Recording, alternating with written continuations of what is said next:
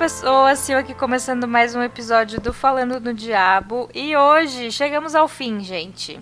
Não ao fim do podcast, calma, mas ao fim deste ano, né? Nosso último episódio, nossa reterrospectiva anual. Porém, essa vai ser um pouquinho diferente, porque a gente já passou alguns anos gravando episódios de três horas e, e esse ano a gente vai ser um pouquinho mais sucinto. Mas antes de entrar nos pormenores de como a gente vai fazer dessa vez, deixa eu cumprimentar meus colegas. Boa noite, Ivo. Olá, Sil. Olá, Daniel. Olá, Samuel. Bom estar de volta aqui para gravar. E é legal a gente fazer uma, uma mini retrospectiva né, do ano, assim, e, e desse ano diferente, né? Acho que vai, vai ser mais legal a gente não ficar aquela falação com aquele monte de filme, né? Listas infinitas. Sim. Boa noite, Samuel. Boa noite, Seu. Boa noite, Daniel. Boa noite, Ivo. Olá, internauta que está nos escutando. Eu só queria deixar meu voto de protesto, porque eu sou a favor do programa de três horas. Então, eu gosto da retrospectiva extremamente longa, mas então também estou aberto aqui hoje de coração ao novo formato de retrospectiva que estamos fazendo mais sucinto. Perdão. e boa noite, Daniel. Boa noite, Sil. Boa noite, colegas. Eu, eu acho engraçado que a gente está começando esse programa aqui falando que vai ser mais sucinto e tudo mais, mas tipo, a gente não tem como garantir que de fato vai ser, né? Porque uma vez que a gente começa a falar, a gente meio que não para mais. Mas, né, é eu ainda estou esperando por aquele por um episódio que a gente faça que tenha menos de uma hora. Eu acho que não vai acontecer, mas não custa tentar, né?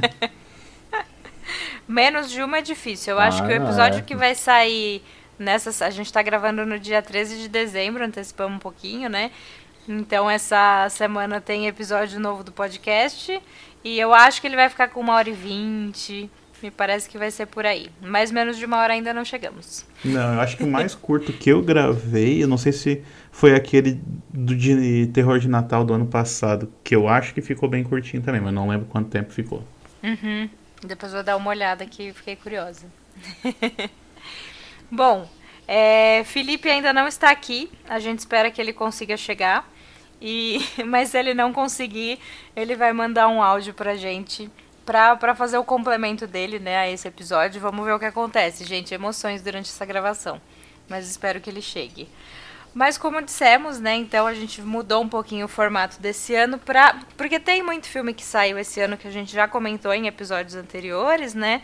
Acabamos não fazendo sobre o Exorcista ou Devoto, mas esse a gente pode esquecer mesmo. Eu nem Acho lembrava, meu Deus, nem lembrava que esse filme saiu esse ano. e olha que eu fiz pois. uma lista de decepções. ah, esse não vale a pena, nem, nem nas decepções. Então, o que a gente vai fazer hoje, assim, cada um de nós trouxe uma indicação, né, que é, dos nossos favoritos, assim, desse ano. É possível que apareça alguma coisa que a gente já comentou em episódios anteriores, sim. Mas é porque é isso, né? Ficou aberto pra gente escolher é, favoritos mesmo, é, os nossos pessoais, assim. E, e, acho que no final a gente vai ter menções honrosas também. Vamos vendo aqui durante a gravação. E acho que é isso, né, gente? Alguém quer fazer algum complemento antes da gente começar? Foi um ano ruim pro terror. ah, é. Foi. Essa é, afirma... Essa é uma afirmação que a gente tá falando. ano passado. Sim. É. é. Essa é uma afirmação que a gente está fazendo desde o início do segundo semestre. É, então. Que, que tu lembra que a gente fez aquele episódio melhorar. de expectativa? Não estreou quase nada de muitos dos filmes que a gente citou lá. É, então. Ok, que nós Inclusive... tivemos duas greves, né, que atrapalharam um pouco é. as agendas. A gente vai sentir realmente o impacto das greves no primeiro semestre do ano que vem, praticamente. Uhum. É, mas que ano triste pro, pro terror, principalmente, bem lembrado pelo Daniel, depois de 2022, que foi um ano incrível, foi um ano muito bom. Mas esse aqui, cara, a gente tá raspando taxa, assim, pra, pra, pra pegar coisa é. boa. Gente, chegamos até a cogitar o Fale Comigo como o melhor do ano. Que é um filme bom, mas assim, né, não, não é um filme espetacular. Então, quando esse filme foi lançado, a gente, é, o melhor filme do ano tá aí. Mas também, né? Eu é. falei isso no vídeo que eu fiz, assim, possivelmente é o melhor filme do é o melhor filme de terror do ano, mas isso diz mais sobre o ano do que sobre o filme. É. É, esse foi triste mesmo. E bom, a gente tá gravando, como eu disse, no dia 13 de dezembro, mas acho que daqui para frente também não tem mais nada para sair, né? Ah, eu ia perguntar qual que sai amanhã mesmo, é o É, amanhã eu acho que sai o A Maldição do Queen Mary, que é um e filme eu ainda que não, eu não vi o, o feriado sangrento lá também. Eu também não vi. É, não deu tempo. É, esse ainda não, não rolou. É, eu não, não me empolgo muito com, com Eli Roth, mas, mas até que ele tá tendo. Tá, te- tá recebendo uns elogios por aí, quem sabe. Tá bem repercutido, o pessoal tá, tem uma galera Tá, que tá né? gostando mesmo. É. Vamos ver, quando der, assistirei. Mas não estará aqui hoje. Nem sei se ele já saiu nas, nas locadoras alternativas. Não, Não, não. acho que é Tá semana que só- vem. Não, né? Na semana que vem. É, Agenda de lançamentos alternativos. exatamente. Mas muito bem, gente. É, vamos começar. Eu não sei por quem eu começo hoje. Alguém quer se candidatar? Se ninguém quer, eu falo. Pode começar então, Samuel. Até bem lembrado, eu, eu alguns dos melhores filmes desse ano nós já comentamos em programa. Dois que eu gostei bastante, acho que todo mundo aqui gostou, mas que tem programas próprios foram o, o Fale Comigo e o When Evil Lurks, né? Eu não lembro nunca do nome espanhol, porque só esse, esse cartaz em inglês que fez sucesso. Mas é quando, quando a noite laceira, né? Alguma coisa assim, eu não, não lembro. Quando, Maldade. É, Quando- quando aceita a maldade. Isso, Quando acessa a a eu falei. maldade. Caralho, de onde é que eu tirei esse título? Mas beleza. É, são, são filmes muito bons. Estão no hall dos três melhores do ano pra mim. É, então fica as recomendações dos episódios anteriores. é, caso você tenha um interesse maior em, em ouvir nossas discussões sobre. Mas o filme que eu quero indicar como um dos melhores do ano pra mim foi o The Passenger, que acho que pode ser definido como um road movie de terror psicológico com violência extrema e uma carga de tristeza que beira o infinito. Então, é, é o, o Ah, resumo básico do que eu posso falar desse filme. É, ele é dirigido pelo Carter Smith, que fez ah, As Ruínas de 2018, pra- que saiu aqui no Brasil. É, é um filme de relativo sucesso até. E o Swallowed, que é um filme curioso, acho que eu e o Daniel chegamos a comentar sobre ele em algum programa desse ano, que é um filme do universo de Bud Crush, se eu não me engano, um curta do Carter Smith que é absurdamente bom, um dos melhores curtos de terror que eu já vi na minha vida, e aí ele resolve fazer um, um filme mais extenso, que é o Swallowed, mas eu não gostei muito de Swallowed, e eu- acabou que o filme foi hum, recebido muito friamente por, por todo o mercado. Mas voltando, aí o, o Carter Smith ele acabou trabalhando demais nos últimos, dan- nos últimos anos, tanto que ele lança Swallowed em 2022 e lança The Passenger em 2023. O The Passenger, ele basicamente vai contar a história de dois personagens, o Range e o Benson. O filme ele começa mostrando a vida solitária e bastante deprimida do Range, que é um, um jovem, ah, é, bastante jovem, acho que tem cerca de 17 ou 19 anos, é, alguma coisa assim. Ele é vítima fácil de bullying, ele mora de uma forma mínima, ele tem o mínimo, ele tem um trabalho e nesse trabalho ele sofre muito abuso psicológico, principalmente de outros colegas, é, numa lanchonete à beira de estrada imunda. Até que um dia é, ele tá nessa lanchonete com os colegas que fazem que bullying com ele e o Benson, que é um outro colega de trabalho que é muito na dele, tá só ali fazendo o que dá e tirando o trocado que dá. É, nesse dia em especial, o, o Randy ele tá acaba vislumbrando uma possibilidade de crescimento na vida, algo que as expressões do rosto dele deixam bem claro que ele não imaginava que ele ia ter. E ao mesmo tempo ele tá sofrendo o bullying mais pesado da vida dele dentro da porcaria daquela lanchonete. As coisas saem de completo controle quando o Benson, que é uma pessoa tranquila, simplesmente cansou de ver tudo aquilo que tá acontecendo, sai da lanchonete, vai no carro dele, pega uma escopeta, volta pra lanchonete e atira em todo mundo que tá ali dentro, mata todos os colegas de trabalho, menos o Range. Então, o que começa de uma forma extremamente violenta, é um acontecimento chocante e muito visceral, passa a ser uma road trip. A partir do momento que o, o Benson ele sequestra, né, realmente melhor, a melhor palavra, o, o Randy, mas não é um sequestro de ok, é, vou ver aqui o que fazer para fugir das autoridades. Não.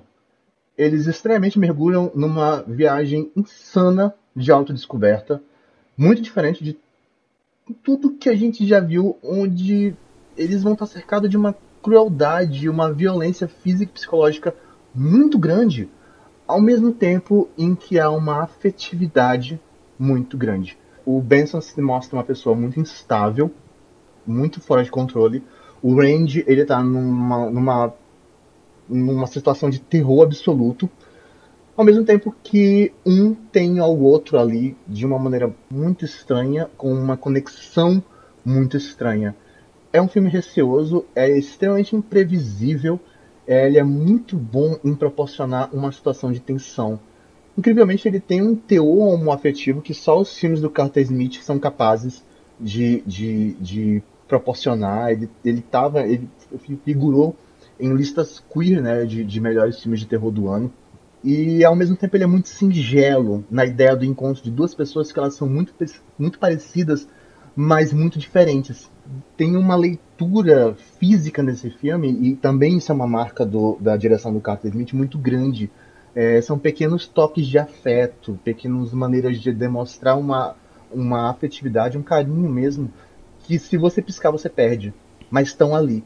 É, ele é um filme capaz de, de atingir muitos gatilhos. E eu acho que é por isso que eu penso nele com uma certa frequência. Ele, é, é, difícil você não se identificar com pelo menos um momento da existência daqueles dois personagens. É, principalmente quando o protagonista ele é obrigado a enfrentar os seus próprios fracassos, as suas dores e os seus erros de uma maneira muito brutal. Porque o Range, é, isso é demonstrado e vai sendo trabalhado ao longo do filme, ele tem um trauma muito grande de infância, ele carrega a culpa desse trauma e ele acha meio que pô, tudo que acontece de ruim na vida dele é justificado por esse trauma. Então, a partir do momento que o Benson leva ele para uma viagem de carro, do momento em que ele causa um grande assassinato, o Benson vai fazer com que ele confronte tudo isso. É, é, é, é, é um, é um, um momento onde ele está cercado de violência e selvageria, junto a um homem que também tem admiração e carinho por ele. É um acrescente é, é, os eventos emocionais desse filme. É, o final me pega muito, muito mesmo. Os últimos acontecimentos, principalmente, tem uma, toda uma sequência na, na escola onde o Randy estudou, porque eles vão passando por vários lugares e vão rolando várias violências físicas e psicológicas nesses lugares, junto a esses momentos de afetividade.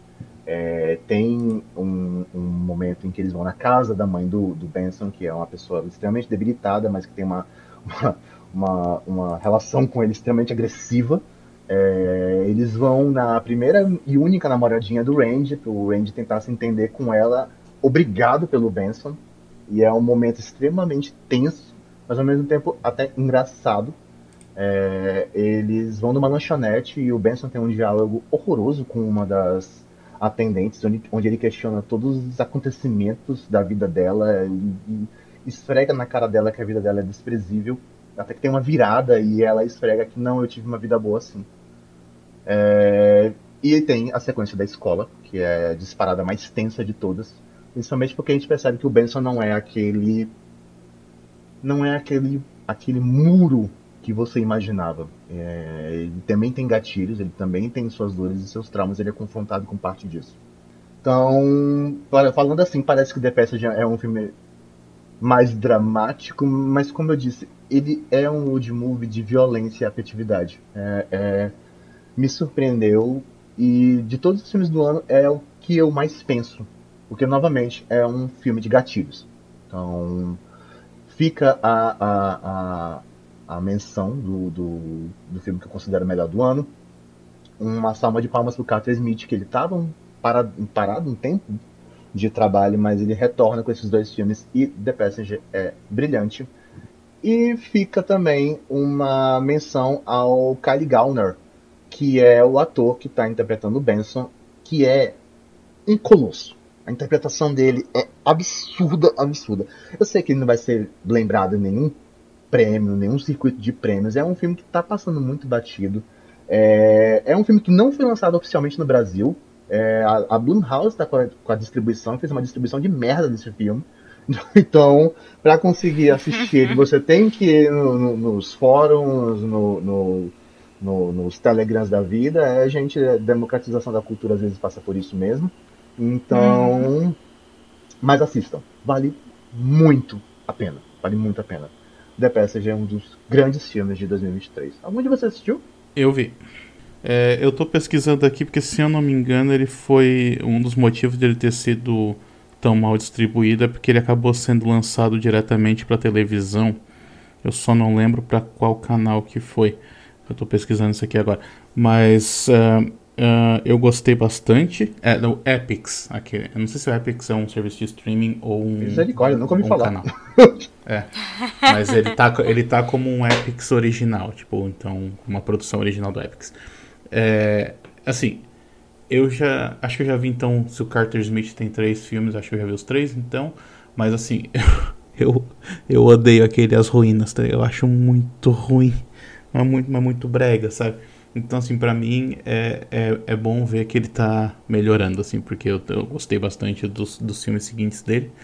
E esse daí foi, foi uma grata surpresa também, porque ele parte de uma premissa muito simples e tu meio que não sabe o que que dá para tu fazer com isso, né? Porque basicamente é, é aquele negócio que tu falou, né? O, eles, eles trabalham no mesmo ambiente, acontece um crime lá e os dois meio que saem de carro juntos.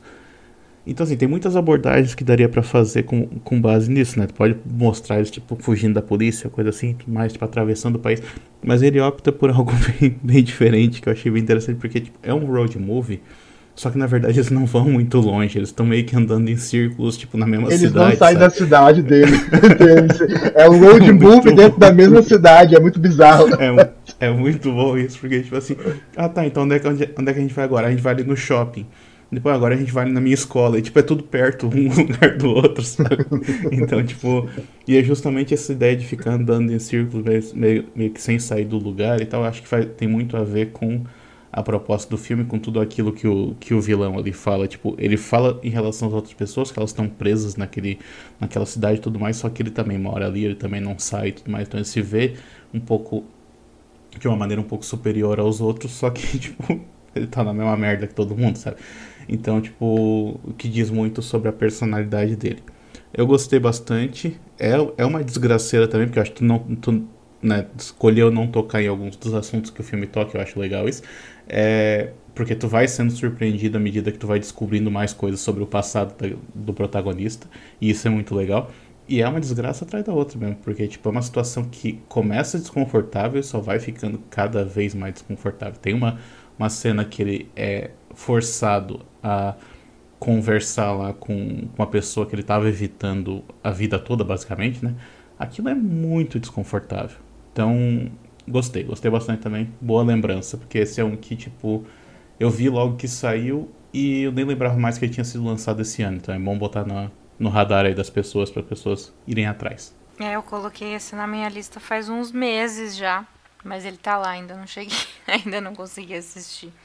Mas Road chegarei. movie de terror é tipo um, um dos meus subgêneros preferidos, assim. Junção de subgêneros. É.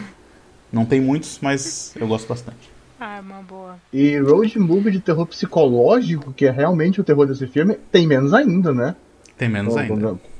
É, é uma. É, uma é, é muito surreal o que, o que é feito nesse filme. É, eu acho assim, brilhante a ideia, a ideia dele. É um filme muito curto, diga-se de passagem, tem uma hora e meia. É, e o que é ótimo Daniel, também, né? É um ótimo. Para algumas pessoas eu, eu gosto, eu gosto ultimamente disso. é, hum. mas, e como o Daniel falou, eu até evitei tocar, mas ele é uma desgraceira em ladeira de subida. então, é, é, é, é, é forte. Só que, ao mesmo tempo, mais uma vez, ele é um filme com muita afetividade. É uma afetividade assim que tu enxerga e tu fica. Como é possível? Como é possível você ver esse nível de afetividade, esse nível de carinho, é, é, é ele é razoavelmente homoafetivo, né, é, na relação do, do Benson com o Randy, mas é um filme muito bonito, é um filme muito triste, muito triste, e é um filme muito impactante, porque o, o Carter consegue chegar nessas três vertentes com, com, com você assistindo. Você vai ficar chocado com a violência física e psicológica e admirado com o, o texto entre os dois, os dois protagonistas, com a afetividade que existe entre eles. Muito bem. Acho que vocês conseguiram vender o filme, gente. Ai, perfeito. É, Daniel, quer ser o próximo? Pode ser então, até para dar uma animada no negócio aí, porque esse filme só é bem depressivo. Não, eu já sei eu que vai ter polêmica nesse, vamos lá. eu vou trazer um filme divertido, eu acho que é importante. É importante que. Porque assim, tem uma coisa, né? Que o terror dos últimos anos, principalmente, é, eu acho que ele tá, ele tá sofrendo muito com, com esse mal que eu chamo de A24, que é essa ideia de que tu tem que fazer esses filmes densos, esses filmes, sabe, pesados, esses filmes que, tipo, ah, porque, sei lá, cheio de, de metáfora e meio que sem significado nenhum e coisa assim. E, e, tipo, beleza, eu gosto, sabe? Eu gosto de ver um filme como A Bruxa, eu gosto de ver um filme como Hereditário. Mas eu gosto de me divertir vendo filme de terror. Eu acho que essa é uma característica muito importante que foi o que fez eu gostar de filme de terror quando eu era criança e, e, meio que nunca mais larguei. Eu me divertia demais toda vez que estreava um novo Pânico. Eu era tipo, eu ia na primeira sessão e tipo, ficava rindo alto e tudo mais. E aos poucos eu sinto que esse sentimento de diversão, ele tá meio que saindo do terror. O terror tá sendo esvaziado desse sentimento, sabe? Tipo, é, eu, ainda, eu ainda acho que, por exemplo, aí, por exemplo, quando alguém, tipo, James Wan faz um maligno, o povo, tipo, não gosta porque. Ah, tá muito estranho. Por quê? Porque é muito diferente dos filmes densos que ele tava fazendo antes. É um filme que foi feito para divertir mesmo. Ele é, ele é tosco quando tem que ser tosco, ele assusta quando tem que assustar, mas ele mistura tudo isso muito bem. Eu gosto disso no terror. E é por isso que eu gostei tanto desse filme aqui, que vai ser então o meu top desse ano que é o Ninguém Vai Te Salvar, ou No One Will Save You. Mais um que foi feito aí por streaming também, né? Do Brian Duffield. Eu acho que esse filme aqui, ele, ele trouxe para mim é, esse sentimento. Tipo assim, ó, eu lembro que quando saiu o, o trailer desse filme, eu acho que eu vi 15 segundos do trailer e falei, eu não preciso ver mais nada, porque já me convenceu, já tá bom. Eu sei que, tipo assim, eu sei que eu vou me interessar por isso. Se eu vou gostar é outra história, né? Mas eu sei que eu vou me interessar. Tanto é que eu nem sabia que era de alienígena, porque os 10, os 10 primeiros segundos não falam nada sobre isso, tá Então não sei se o resto do trailer falava. Mas aí eu fui ver o filme, tipo. Eu fui ver o filme, tipo assim, com esse sentimento assim, pô, né? Ele já me vendeu, ele já me ganhou ali. Vamos ver se ele consegue se sustentar. E por exemplo, eu também não sabia que o filme não tinha, mal tinha diálogos ou coisa assim. Não sei se o trailer menciona isso ou não. Então, é o tipo de coisa que eu fui sendo surpreendido. Sabe? Eu fui surpreendido pelo fato de, de ser um filme de alienígena, não sabia? Eu fui surpreendido pelo fato de ser um filme sem diálogo. E eu fui surpreendido pela maneira como ele conseguia segurar a minha atenção o tempo todo. A minha atenção e atenção mesmo, né? O tempo todo, assim. Então, tipo, eu ficava, tipo, nervoso, assim, eu ficava agoniado, assim, com aquela cena da menina, tipo, se escondendo pela casa e, daquele, e do ET andando atrás dela. E ao mesmo tempo o filme continuava me surpreendendo, porque daí, tipo, tu tem aquela cena que ela foge, foge, foge, foge, até que ela resolve contra-atacar, ela mata o ET e ele dá um close na cara do ET e tu fica com pena do ET. Tá eu falei, cara, tipo, é a primeira vez que eu fico com pena do, do ET no filme, tá E ele tava, na minha concepção, ele tava tentando matar ela até aquele momento, por que, que eu tô com pena dele? porque ele tá jogando com essas ambiguidades, sabe? Tipo assim, a gente começa vendo essa personagem que aparentemente é uma vítima inocente e à medida que o filme vai avançando, tu percebe que ah, talvez não é não, não é bem assim, sabe? Porque tipo assim, meio que ninguém na cidade gosta dela. Então por que que ninguém na cidade gosta dela? É só porque tipo ela mora afastada? Não, tem mais coisas no meio. Então ele tem várias camadas, ele tem vários. É, ele permite diferentes interpretações, ele não te responde tudo, isso eu também acho uma qualidade muito importante do terror, é, que não precisa te mastigar todas as informações, né? Mas ele traz o suficiente para que eu consiga, tipo, fazer uma leitura do filme que eu considero satisfatória, mesmo se eu possa deixar alguma coisa de fora, então posso, pode ser uma interpretação diferente de outras pessoas não, uh, não importa, porque tipo, pelo menos ele me traz essas informações e ele me permite. me convidando então com isso, né, a tipo, meio que participar do filme, porque como uma vez que o filme não te dá todas as respostas, ele está te convidando a que tu interprete ele de alguma maneira, né? Eu interpretei esse filme de, de maneiras que, na minha opinião, foram bem positivas para o filme. Então, gostei bastante desse aqui, gostei muito mesmo. É, é divertido pra caramba, me assustou, me manteve tenso uh, e eu fiquei impressionado com a. com. como é que eu posso dizer? o controle narrativo que o Brian Duffield é, tem nesse filme. Porque tem uma coisa, né? Eu, gostava, eu gosto bastante. Eu já estava acompanhando a carreira do Brian Duffield há algum tempo, porque ele é um cara que, tipo assim, do nada, meio que tudo quanto é filme que saía, era, ele estava envolvido de alguma maneira. E eram filmes bons, assim, filmes que eu, pelo menos que eu gostava, né? Só para pegar aqui, ó. Ele escreveu. É... Tá, ele escreveu ali uns Divergente, lá, coisa assim, mas não importa. Ele escreveu aquele Ababá, que tá na, na, Netflix, que eu gosto bastante. Ele escreveu o Ameaça Profunda com a Chrissy Stewart. Ele escreveu a continuação da Babá. Ele escreveu um filme que eu acho sensacional chamado Spontaneous, que ele também dirigiu. E ele escreveu um outro que eu acho melhor ainda, que também tem essa característica de ser filme é, divertido, sabe? Que é um chamado Amor e Monstros. Esse estava no Netflix, eu não sei se ainda tá.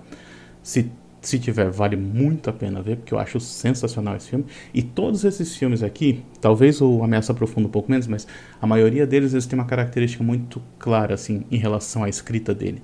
Ele é um cara que gosta de diálogo, é um cara que gosta de narração, ele é um cara que é tem uma escrita extremamente verborrágica, sabe? Então, tipo assim, os filmes deles são recheados de diálogo. São re... O tempo todo tem alguém falando, é, é diálogo rápido, é diálogo daqueles diálogo tipo espertinho, coisa assim e o Ninguém Vai Te Salvar, tipo, não tem diálogo, sabe? Então, tipo, se o cara fazer um pulo desse, sabe? De pegar tipo, o que seria, tipo, a principal característica da escrita dele e eliminar essa característica para se focar em outras coisas que ele talvez não seja tão bom, é muita coragem, tá ligado? É muita coragem de fazer isso. E aí ele e o fato dele conseguir me manter preso ao filme durante, durante toda a sua duração, eu acho que não tinha como eu escolher outra. Me divertiu pra caramba vendo esse filme, então tô com vontade de ver ele de novo agora. É isso. Eu gostei bastante dele também. É, também achei divertido. Eu gosto dos, dos ETs clássicos. Eu sinto falta porque só tem eles os ETs estão cada vez mais estrambólicos assim. Não lembram nem um pouco esses cabeçudos cinzas e zoiudos. e é sempre bom ver, ver esses de novo, sabe? E eu total fiquei com dó dos ETs, de todos os que, os que ela conseguiu matar, assim, eu tenho dó. Mas eu, diferente de você, Daniel, eu sempre fico com dó dos monstros. é, não, eu entendo. Só que, tipo é assim. Isso. Ah, tá, porque tem isso também. É, eu, eu falei antes da, da mistura de subgêneros ali do, do terror com o road movie. E esse daqui, ele é, tipo, ele é esse filme de alienígena, mas ele também é um filme de home invasion, né? Tipo assim, a maior parte uhum. do tempo ela tá tentando proteger a própria casa. Mas... Então, assim, eu não fiquei. Eu não achei que eu ia ficar com dó do, do ET, porque ele tava tentando invadir a casa dela. Então, normalmente, Sim. em filme de home invasion, tu não fica torcendo pra pessoa que tenta invadir, né? Mas... Sim. Mas funcionou. Ai, ai. É que até então a gente não sabe exatamente. Claro, né? Se tem algo invadindo a sua casa, não importa o que seja. Mas eu tava ainda ali na, no benefício da dúvida. Tipo, ah, o que será que ele quer, né? Será que é só curiosidade? É, tem uma hora que aparece um é. bem pequenininho, parece tipo um bebê, um, ou seja, um cachorro, alguma coisa. E aí do nada ele, ele pensa, ah, tá, é bonitinho, mas do nada ele começa a correr atrás dela e tipo, tentando atacar ela. Fudeu, nem esse daí salve, então, tá Ai, é isso. Olha, eu Muito quero bem. falar sobre esse filme. Fale, Samuel. Eu tenho que dizer que esse foi um dos piores filmes que eu assisti esse ano. Sério, nossa, como eu, como eu odiei esse filme.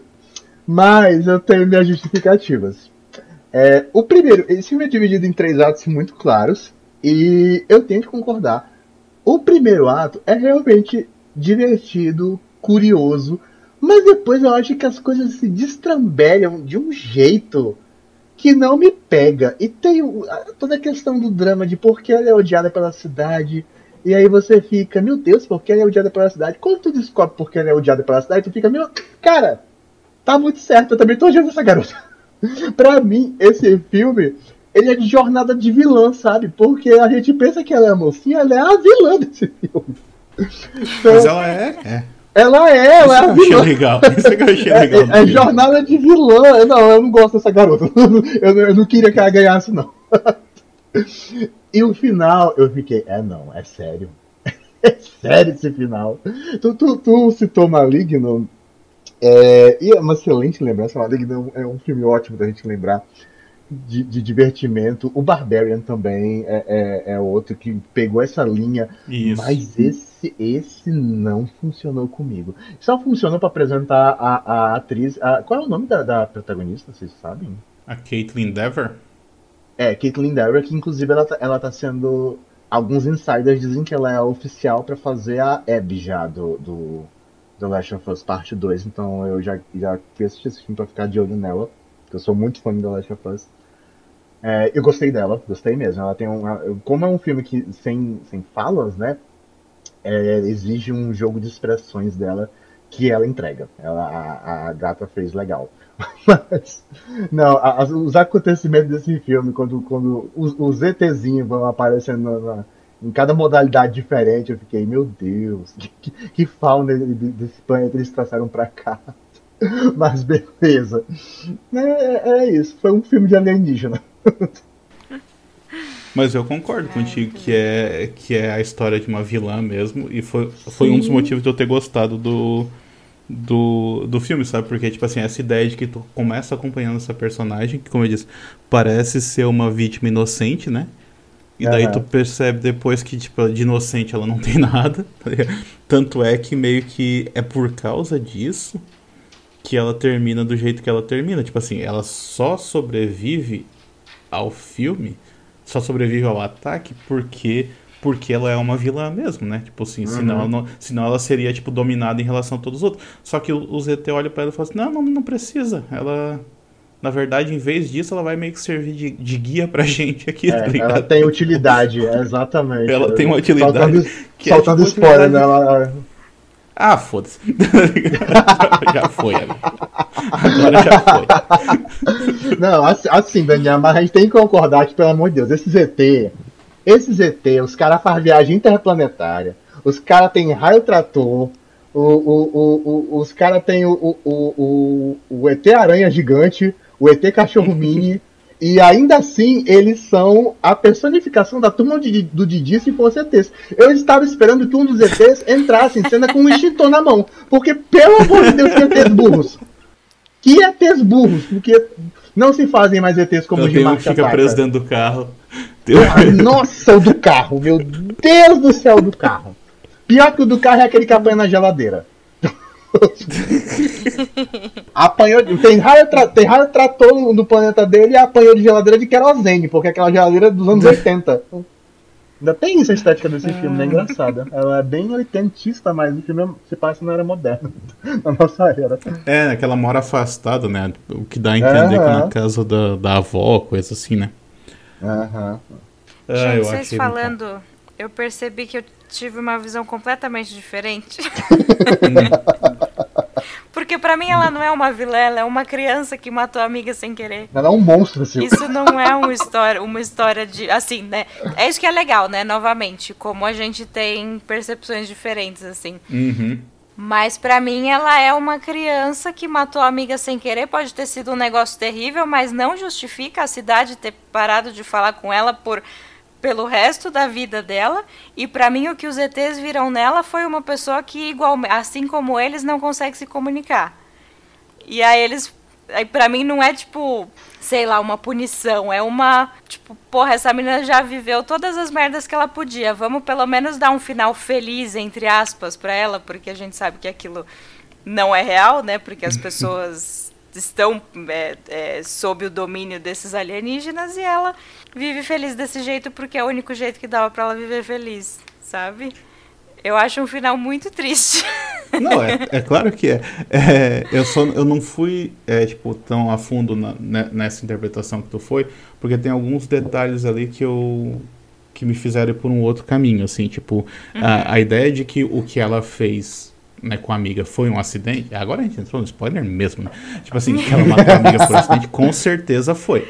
Mas o filme, para mim, ele também sugere que ela tem uma espécie de meio que um instinto assassino, sabe? E isso fica uhum. claro na primeira vez que ela mata o. o no, no, primeiro alienígena que ela mata, porque ele tem uma expressão. Aquela expressão no rosto dele é justamente refletindo isso, sabe? Refletindo esse, esse negócio que está dentro dela. Então por isso que eu não consigo considerar ela, digamos, tão inocente assim. Eu acredito que o que uhum. ela fez quando ela era criança foi um. um é, foi um acidente, né? Só que ao mesmo tempo eu acho que o filme consegue trabalhar um pouco mais assim, tipo assim, o que, que mais que tem aí, sabe? Porque não é simplesmente assim. Uhum. Porque se fosse só um acidente, daí sim ela seria uma, uma, uma vítima da, das repercussões, né? Tipo, mas eu acho que, que o filme ele trabalha um pouco mais essa ambiguidade dela. E também tem uma outra coisa, que eu não sei se todo mundo enxergou dessa maneira, mas os ETs que atacam ela não são quem está no comando da, do ataque. Quem está no comando tipo... do ataque é aqueles que então, é, é aquele que habita a garganta do. Né? É, tipo, que é, umas, é uns negócios. Aquilo que eles tentam colocar dentro dela que ela vai lá e tira com a mão também. Eu achei muito boa aquela cena. é muito boa, é muito boa. Então, o que, é tipo... pra, então por isso que para mim, é, ele não. Eu não fui tanto por esse caminho no final, porque, digamos assim, a solução do ET seria, tipo, fazer ela também, tipo, botar um, um outro hospedeiro ali, né? Um, pra, um outro hóspede, para poder habitar dentro dela e controlar ela. E, e, na, minha, na minha visão, o ET não precisava fazer isso, porque o fato delas não viver em sociedade, o fato dela estar tá afastada o tempo todo, o tempo todo coloca ela numa posição muito mais é, propícia para os ETs, porque daí ela pode então servir como guia para eles nesse mundo dominado por eles. Ou seja, tipo, todo mundo vai ser ET, menos ela, e é ela que vai ensinar para eles as maneiras dos humanos, sabe? Tipo, que é uma coisa que ela já fazia uhum. sozinha, ela ficava dançando sozinha, no final ela tá dançando acompanhada. Tipo, ela tentava falar com os outros, não conseguia, agora ela consegue se comunicar com, com os ETs.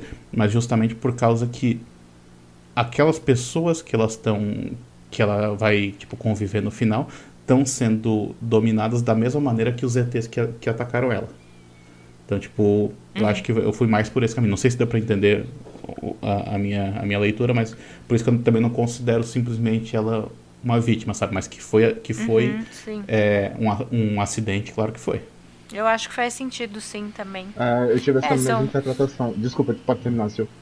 Não, só ia falar que são interpretações possíveis, né? uhum. né? Eu tive essa mesma Mas interpretação do, do, Daniel e, e a mesmo sentimento que só os ETs da segunda divisão foram atrás da casa dela. Sim, sim. sim. Eu, tanto é, é que quando eles morriam, não, o bicho saiu. Segunda né? divisão não, foi, foi série de acesso. Que eu acho que o Ivo vai entender mais essa piada. são, são os peões, né? São os peões. O grupo de acesso o... do, do, do, que entrou lá. Quando, e quando eles morriam, o bicho saía de dentro deles também, né? Pra, pra voltar uhum. pra casa. Então ele ficava Sim. ali todo protegido. Mas, porra, tipo, olha só, né? Por mais que não tenha gostado. Tipo, olha a discussão que, que, o, filme, que o filme rendeu, sabe? Tipo assim, é, eu acho isso legal, porque, tipo, ele, ele vai além do. Ah, gostei, não gostei e tudo mais. A gente tava falando antes do, uhum. de começar a gravar sobre o filme novo da Netflix, lá, O Mundo Depois de Nós, tá, né?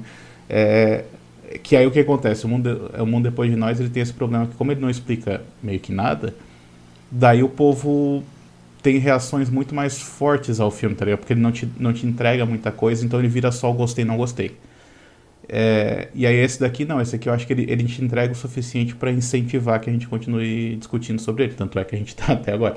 Então, para mim Mas para encerrar, eu vou usar as suas palavras contra você, porque falar de, de filme bom é fácil, falar de filme ruim é mais fácil ainda.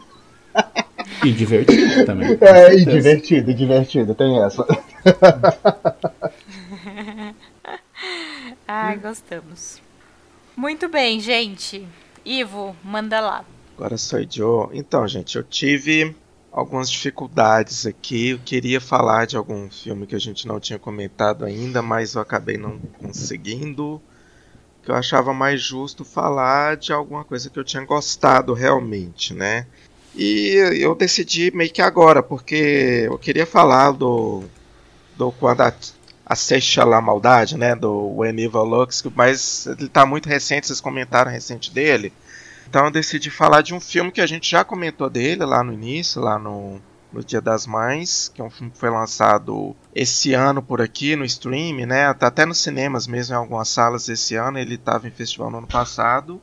Que, assim, não, não é o filme que eu mais gostei esse ano, é o segundo que eu mais gostei, que é o Rueceira.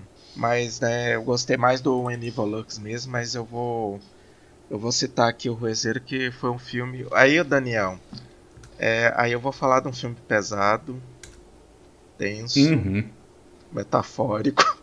Desculpa. Então, por isso, por isso que eu, eu vim aí no meio que é pra poder dar uma aliviada, porque o da, o da Sil também é pesado. É, pois é. Só mas, eu que trouxe terror divertido. Mas eu tá adoro terror divertido também, tá? Esse filme ele é, ele é, ele é um filme mexicano, né? A diretora é a Michelle Garza Cerveira. É o filme, é o longa-metragem de estreia dela, né? Já tem outros trabalhos no México Bárbaro 2. E ele, ele é um filme que. Um filme que ele é muito impactante, mas né, não, não pelos, pelos terror mesmo, né? Do que o filme se propõe, a, a mensagem que ele deixa, né? É, é muito forte. É, a gente tem a personagem que é a Valéria, a Natália Solian Ô, gente, eu sou péssimo pra dar sinopse, mas eu vou, vou... vou tentar dar também sou, vai dar é, certo, sou muito certo. ruim nisso. É, a, após ela, é, ela tem ali uma gravidez não, plane, planejada né, com o marido, e enquanto ela tá grávida, ela passa a ver uma, uma entidade que aparece para ela e os ossos dessa entidade eles se quebram, né? Isso tem uma é baseado em uma lenda dessa entidade. E só que essas fraturas né, dessa, dessa entidade elas se desdobram em outras coisas, né? Que aí à medida que a gente vai vendo, conhecendo a personagem, a gente vai entendendo né, que esses ossos quebrados aí, na verdade, é, é quem está se quebrando é ela, né? Porque a gente vai entendendo que ela não é aquela pessoa. É, a gente conhece um pouco do passado dela e a gente vê uma, uma mulher que não está ali decidindo sobre o seu corpo diante ali, de um determinismo social. Por, por, um casamento que ela não. Ela, assim, a gente vê um casamento que. É, a, até a própria cena de sexo para fazer, né, para para conceber, né, essa criança é uma coisa bizarra, que é uma coisa tipo assim, apesar deles estarem rindo, mas não, não, não é uma cena prazerosa para ela, é uma cena que está fazendo ali para ter para conceber uma criança.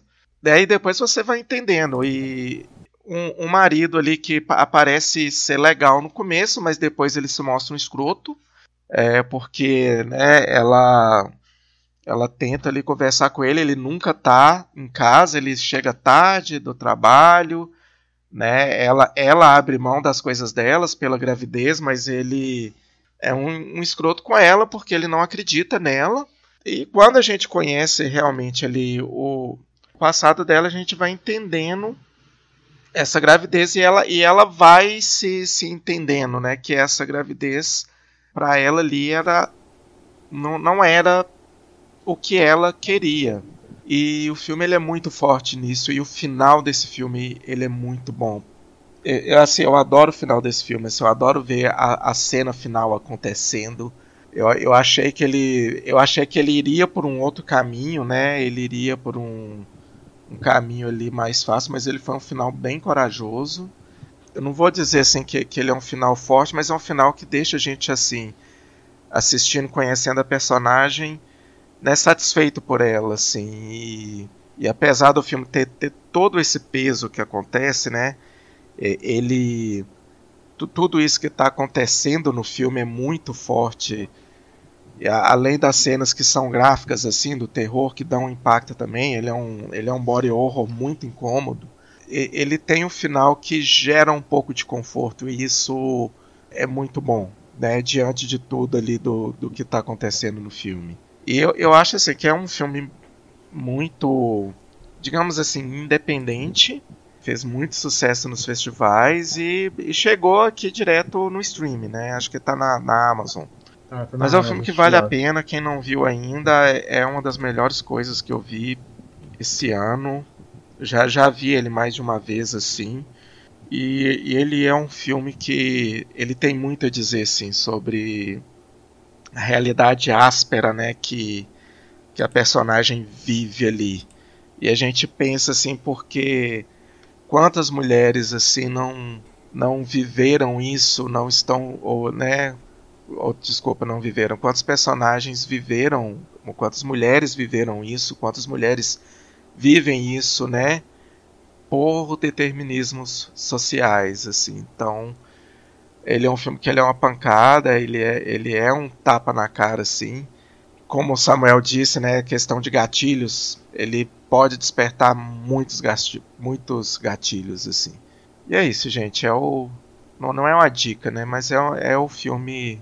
Um dos filmes do ano, assim, para mim, né? Eu sigo achando ele ótimo. A gente chegou a comentar sobre ele no episódio de Dia das Mães, né? E eu vejo, eu faço um paralelo com é, o Babadook. Ah, porque sim. só que as, só que são histórias que seguem caminhos bem diferentes assim, a partir de, de certo ponto, né? E eu acho um filme incrível também, né? Para mim também é um dos um dos grandes filmes desse ano. Assim, gente, o ano foi ruim, mas se você cavucar tem as coisas boas lá.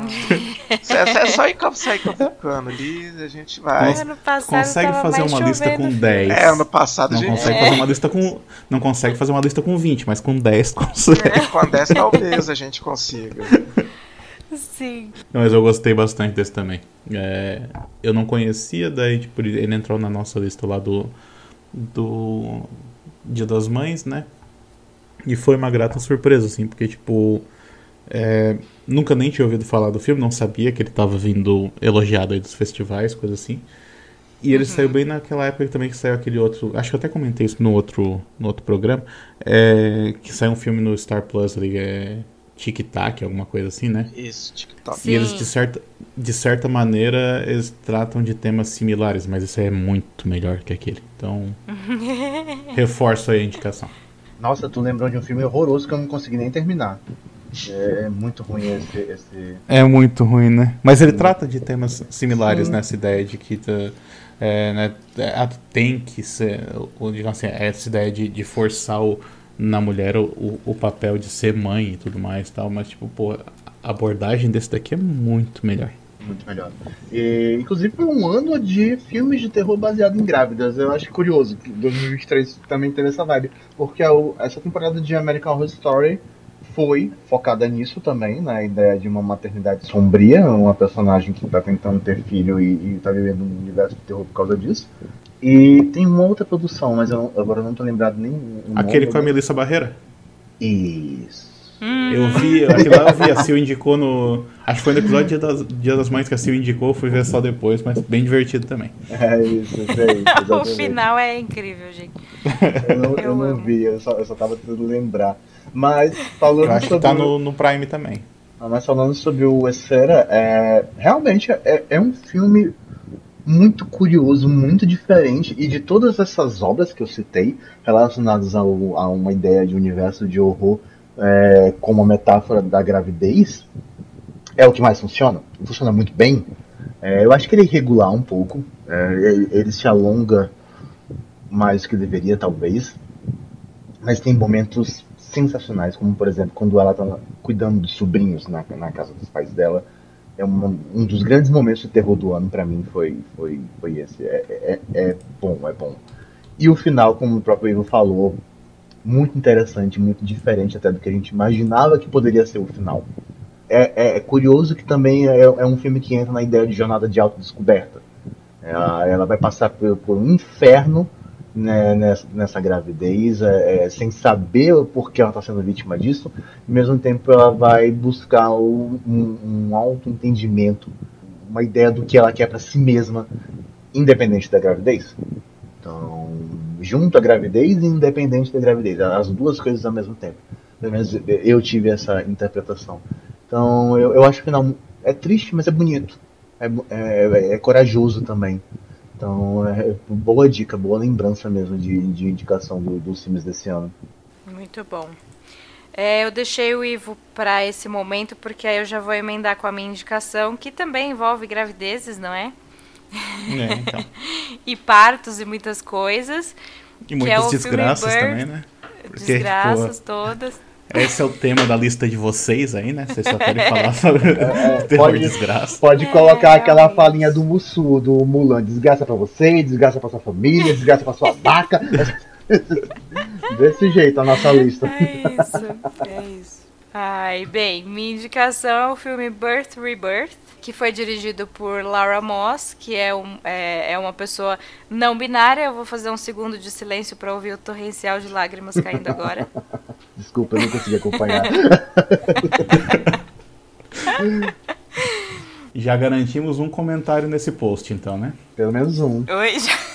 já garantimos um, pelo menos um comentário nesse post e já vai ter.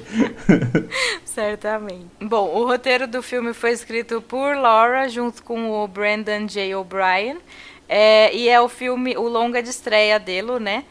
É, antes ele fez só uh, curtas, né, que parecem bem interessantes assim pela sinopses, mas esse é o primeiro o primeiro longa-metragem, então é uma tipo a, a, inspiração em Frankenstein não é só clara assim quando se assiste. A é, Laura mesmo fala sobre sobre isso né?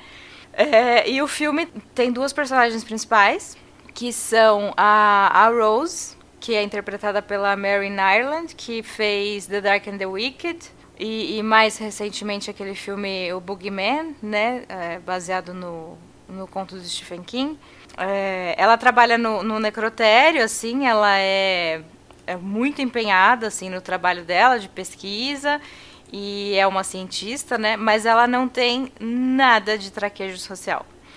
É uma pessoa muito, muito fechada mesmo. Tá ali no, no que parece ser um ambiente perfeito para ela, assim. E no mesmo hospital onde a Rose trabalha, trabalha também a Celie Morales, interpretada pela Judy Reyes, que fez Succession, ela fez Sorria também. É, e ela é uma enfermeira é, na ala da maternidade desse hospital. Mas antes de eu. Deixa só eu voltar um pouquinho, que eu queria falar da primeira cena, da, da cena de abertura do filme, que porque é um filme que vai tratar muito de maternidade, né? Mas ele começa justamente pela por um, uma visão assim em primeira pessoa de uma você vai entendendo assim, são é muito rápido assim, tá tudo muito caótico acontecendo, mas é uma mulher grávida que está sendo levada às pressas pro, pro hospital. Aparentemente ela entrou em trabalho de parto tá tipo muito ruim. E aí tem esse rolê do caminho, na ambulância, dela na maca, é, tendo o bebê, e a enfermeira fala para ela: é, Mãe, seu bebê vai ficar bem, eu prometo. E a mãe fala: Mas e eu? Né, isso eu acho que já, tipo, dá um pontapé muito forte, assim, pro que vai vir depois, sabe? Mas então depois é, esse bebê nasce e a mãe morre. Assim, isso não é um spoiler, é tipo os primeiros dois minutos do filme mesmo, e tipo, a história é, é outra depois, né? Mas. Então a gente vai ver que essa enfermeira que estava acompanhando essa mãe é, é a Celi. E a gente vai saber que ela tem uma filha, a, a Lila, de seis anos. Ela é uma mãe solo que teve a filha é, sozinha, assim, por foi por inseminação artificial, né? Então foi, foi uma escolha mesmo, né? Só que a Lila vai ficar muito doente e vai morrer de meningite muito rápido. É, isso também tá ali no começo, gente. Eu não vou, não vou entrar em, em spoilers, não. É que isso, essa é a, é a sinopse mesmo. Mas o que acontece é que a gente vai saber então que a Rose estava fazendo experimentos que envolvem a cura da morte, como se a morte fosse uma doença e que possa ser curada e então evitada. Então o que ela fazia é experimentos com pessoas que faleceram recentemente, assim, né? Ela sai do hospital com uma mala gigante, ela leva uns órgãos, ela não sei, você não entende ali exatamente o que, que, o que ela está fazendo, né? Só que quando ela recebe o corpo da Lila e, e vê do que a menina morreu, né? Ela percebe que, ela, que esse corpo tem condições ideais para ser revivido. E então ela leva, leva o corpo da menina para casa. Só que a, a Celi vai descobrir né? Porque o corpo da filha dela desapareceu, assim, do hospital. Então ela vai atrás, ela acaba rastreando a Rose, chega no apartamento dela, descobre o que a Rose está fazendo e o que ela decide fazer então é se juntar a Rose para tentar reviver a filha dela. E o que a Rose precisa fazer para esse processo todo que ela está fazendo, né? É, ela precisa de material biológico que está presente em fetos. E para ela conseguir esses fetos, ela se engravida várias vezes e provoca abortos nela mesma para poder coletar esse material. Então, eu já estou esperando os comentários porque se a gente não é tinha ganho comentário antes, vai ganhar é uma agora sequência. Eu tô em pânico com essa sinopse, não pelos motivos conservadores, Sim. mas eu estou em pânico. Sim. Esse é o único filme da lista que eu não assisti. eu precisava ter eu visto. Vou parar aqui. Eu vou parar aqui, mas, mas prometo que muita, muita coisa vai acontecer Acontece depois, tá? Muito mais. Se preocupa, não, não estragou nada. Mas o que eu acho, assim, tem, tem vários, vários pontos né, a apontar nesse filme. É, primeiro que tem essa, essa subversão de, do papel do, do Victor Frankenstein, né? Quem é o Victor aqui é, é, é uma mulher. E a gente tem essa, essa questão queer no, no Frankenstein, que é, é um homem gerando vida sem a presença de, de um útero, né? E aqui a gente tem uma mulher que gera vida pós-vida para gerar uma outra vida, mas ao mesmo tempo que ela está matando vida, está matando fetos para conseguir manter essa vida. Então, tipo, é, é, eu acho que é uma subversão bem interessante.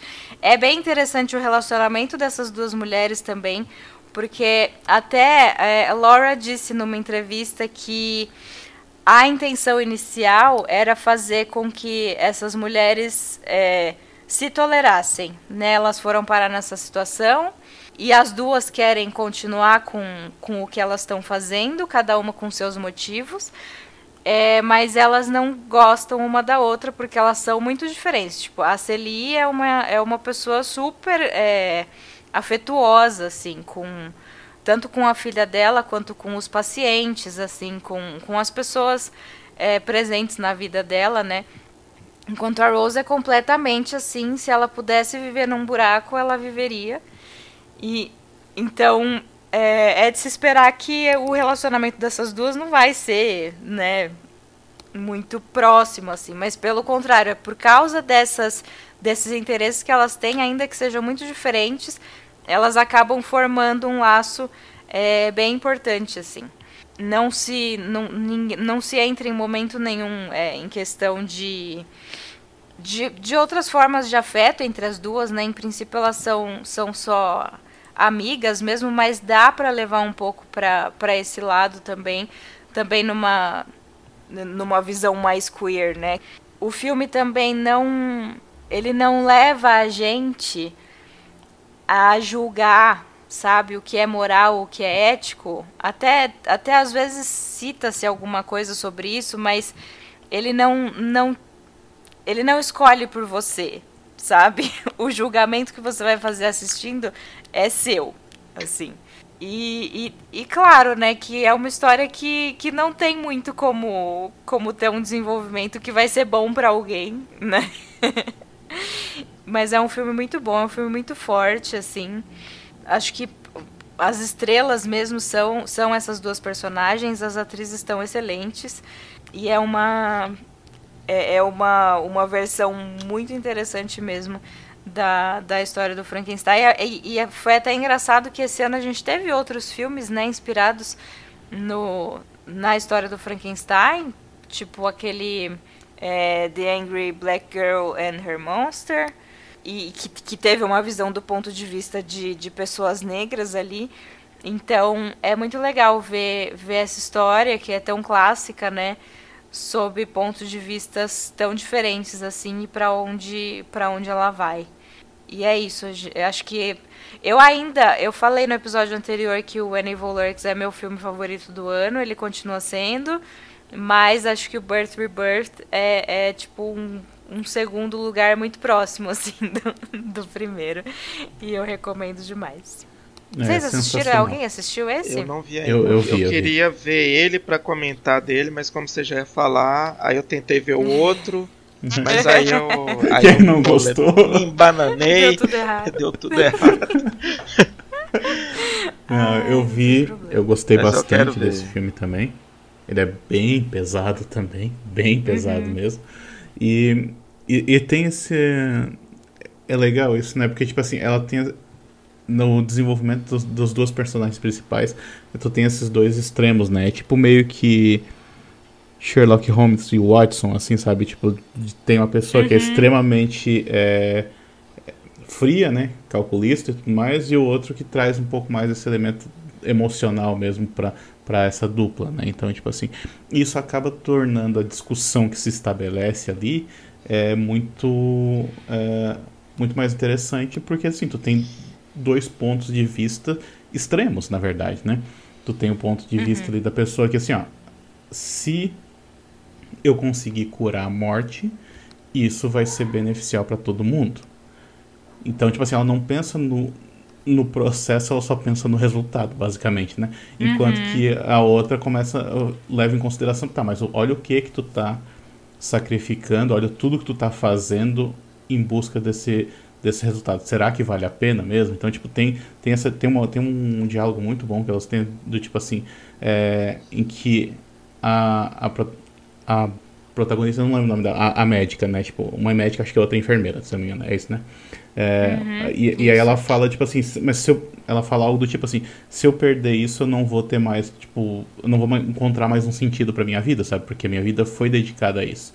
Como é que eu vou, uhum. como é que eu consigo achar outra coisa? Como é que eu consigo achar significado pra minha vida em outra coisa que não seja isso? Daí a, a, a enfermeira fala das coisas, tipo, coisas pequenas da vida, né? Tipo, do dia a dia, assim, que acaba, tipo, dando, dando mais valor pra, pra vida dela. E ela fala, tá, mas isso é suficiente?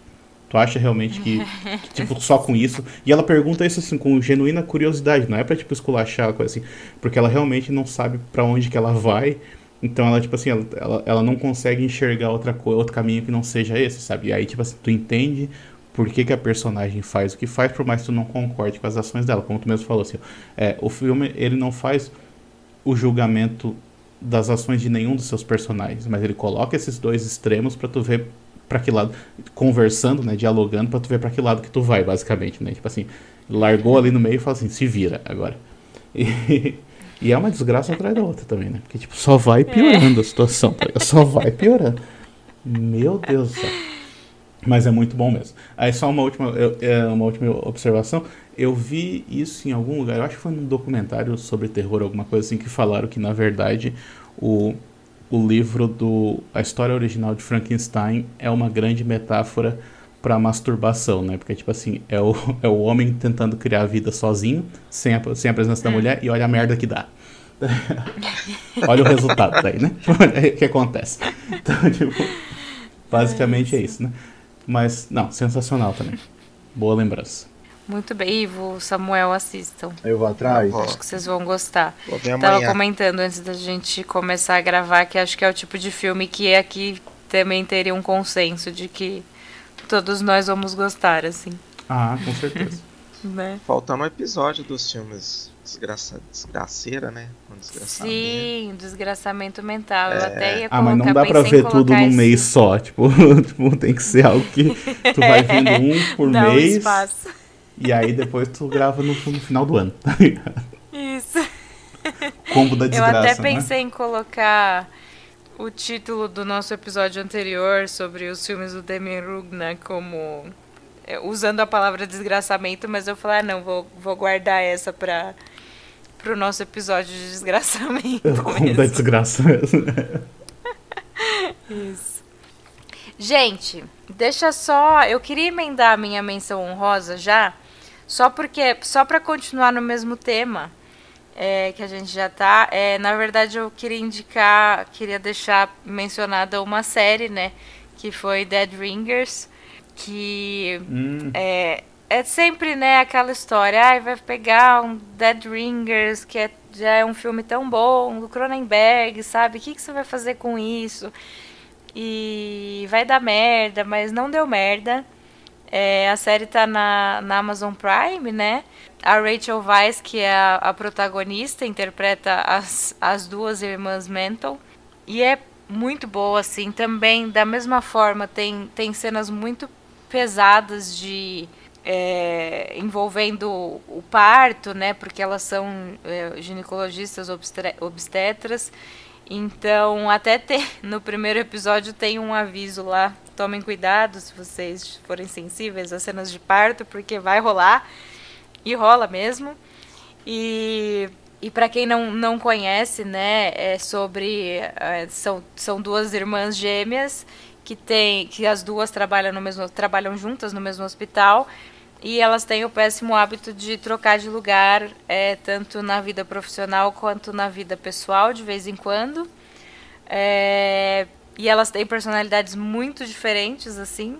Então é outra que também, claro que vai dar merda.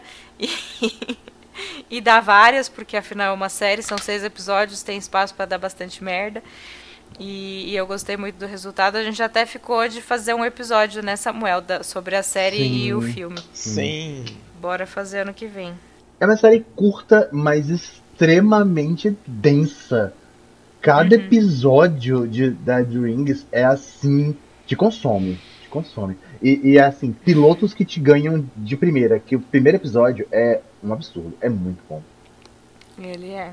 E aí depois a série vai se desenrolando por um caminho de, de meio que ela tá saindo né, da, da do, do filme em si, é, é, é, pega alguns, alguns outros aspectos, a questão de explorar a família, por exemplo, que não tem muito no filme. Uhum. Então é muito bom. Então, é, é, ótima recomendação, uma das melhores séries de terror do ano. Disparado, assim, tá lá, tá lá longe. É mesmo. Ô Sil, você pegou a Oi. minha menção rosa, mas tudo bem. oh, perdão, então ah, comente Já aproveita, já comenta. Mas eu, eu amei muito a série, a Rachel Weisz tá como diz o Samuel, tá um colosso. ela tá maravilhosa, assim, a atuação dela é incrível. Ela, ela pega, assim, né, o, o que tem de bom, de essencial no filme, assim, e trabalha muito bem na série, assim, ela traz para um, para um universo muito bom. Eu gostei muito, eu achei incrível, eu achei ela pesada também, densa, divertida em alguns momentos. Cara, tem até uns episódios assim que são, são surreais, assim. E é isso, adorei, adorei, vale a pena, vamos embora gravar o episódio. Aí agora aproveitando uhum. aqui, então eu vou fazer uma menção desonrosa. Gostamos. Desonrosa. Gente, o que que foi aquilo do, do Bugman? o que que foi aquilo, gente? Ah, não vê. Não vê. O que, o que que foi aquilo? É só isso que eu tenho a dizer. O que que foi aquilo?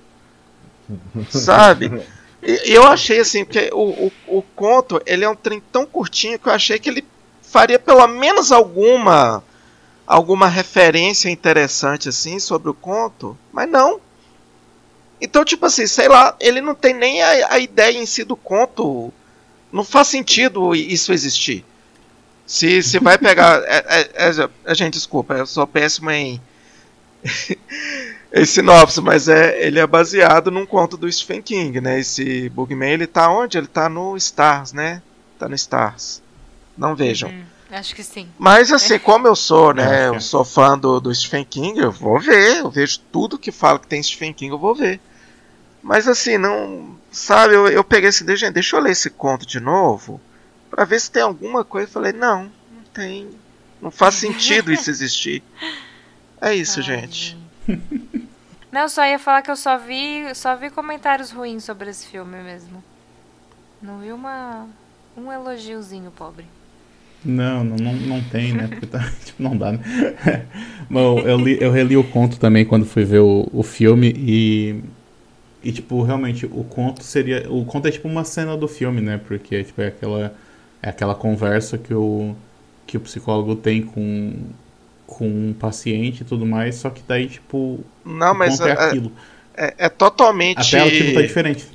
É, é, é por isso é porque ela é totalmente deslocada do sentido do conto. É tipo. Sim. É, é uma pessoa e um psicólogo, uma conversa. Ela, ela é totalmente desconexa do conto.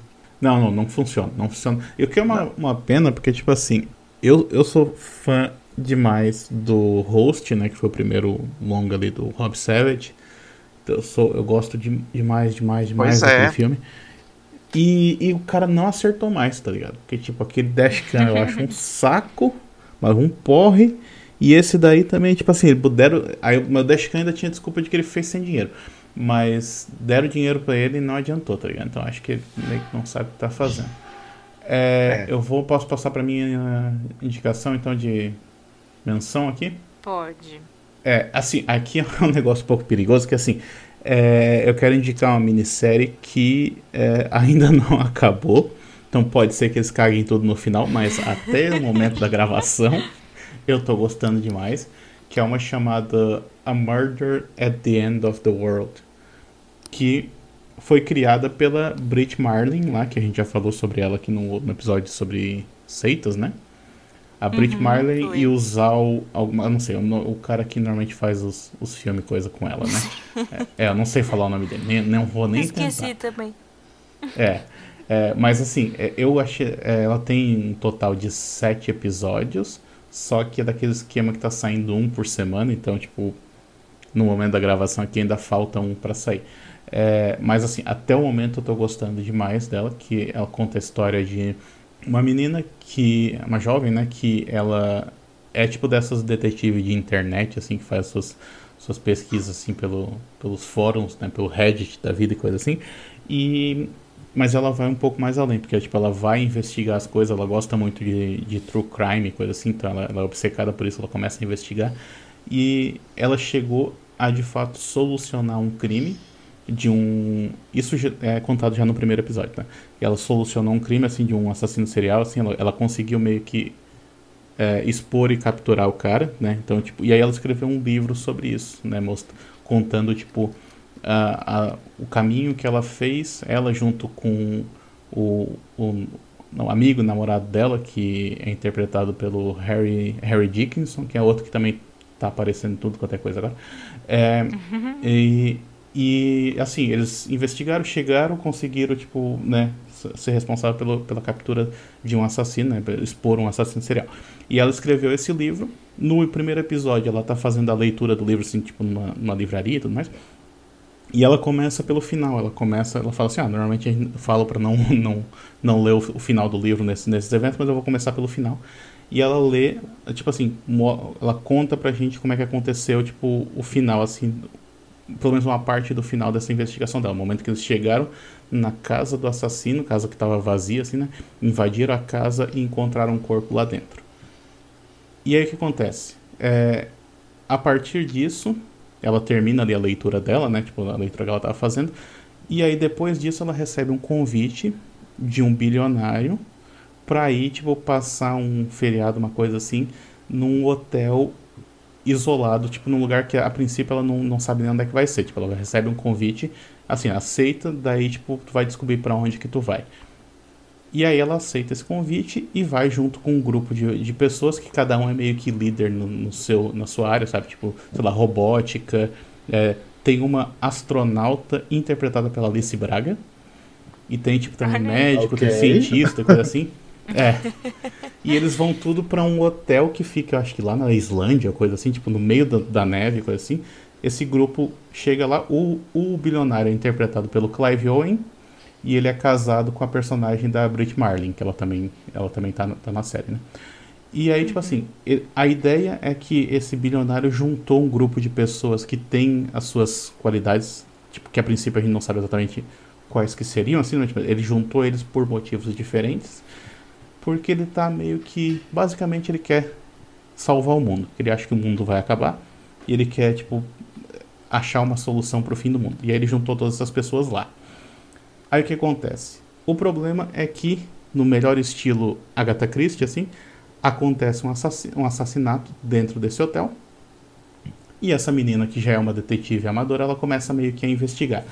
À medida que. Isso tudo no primeiro episódio, tá? À medida que os, os episódios vão avançando, ela avança na sua investigação lá no hotel, ao mesmo tempo em que a narrativa volta no tempo para contar o que, que aconteceu naquela investigação anterior sobre a qual ela escreveu o livro, ou seja, tipo, como é que ela conheceu o namorado dela e tudo mais, tipo, né, como que ela iniciou aquela investigação e como que ela chegou às conclusões que ela chegou. Então ele tem meio que essas duas linhas narrativas que estão se encaminhando, como eu disse, o filme não acabou ainda, né? Então, estão tipo, se encaminhando para uma, uma conclusão. Pode ser que cague tudo no final, pode ser, mas assim, uhum. é o tipo de coisa que assim, é, tá saindo todo episódio, acho que episódio toda terça-feira, se não me engano, assim, terça-feira de noite eu já, já paro para assistir. E isso tá sendo muito legal, porque, tipo, fazia muito tempo que eu não, não tinha, sabe esse sentimento, assim, tipo, de, nossa, eu preciso ver isso logo, sabe? Então, tipo, uhum. que é uma coisa que a Netflix estragou pra gente, mas, tipo, Sim. existe e tá funcionando muito bem para mim. Então fica aí a dica. Espero que ah, quando, quando esse episódio aqui sair, já vai ter saído também o episódio final da, da série. Espero que não tenham cagado tudo, mas até o momento tá sendo muito divertido. E eu acho que mesmo se o final for ruim, eu vou ter gostado de ter acompanhado. Então fica a indicação aí. É, Muito boa bom. dica. Eu, às vezes eu tô lá na Stars lá pra ver alguma coisa, eu já, já vi lá. É na Stars, né, que tá. Isso. É isso. Mas não chama muita atenção a capa, né? Tipo, é meio estranho. É, assim, e eu, eu não sabia que era, e agora eu vou. Vou ver. Com a dica. Então, Muito as bem. minhas duas menções honrosas que eu faço questão de falar são de um jogo. É, eu ainda estou escrevendo sobre games por boca, de vez em quando, esse ano foi meu relapso, mas, mas vou voltar, né? É, que é o grande jogo de terror do ano. A gente teve Resident Evil 4, e geralmente quando tem Resident Evil, é difícil um, um outro jogo de terror chegar pra, pra bater.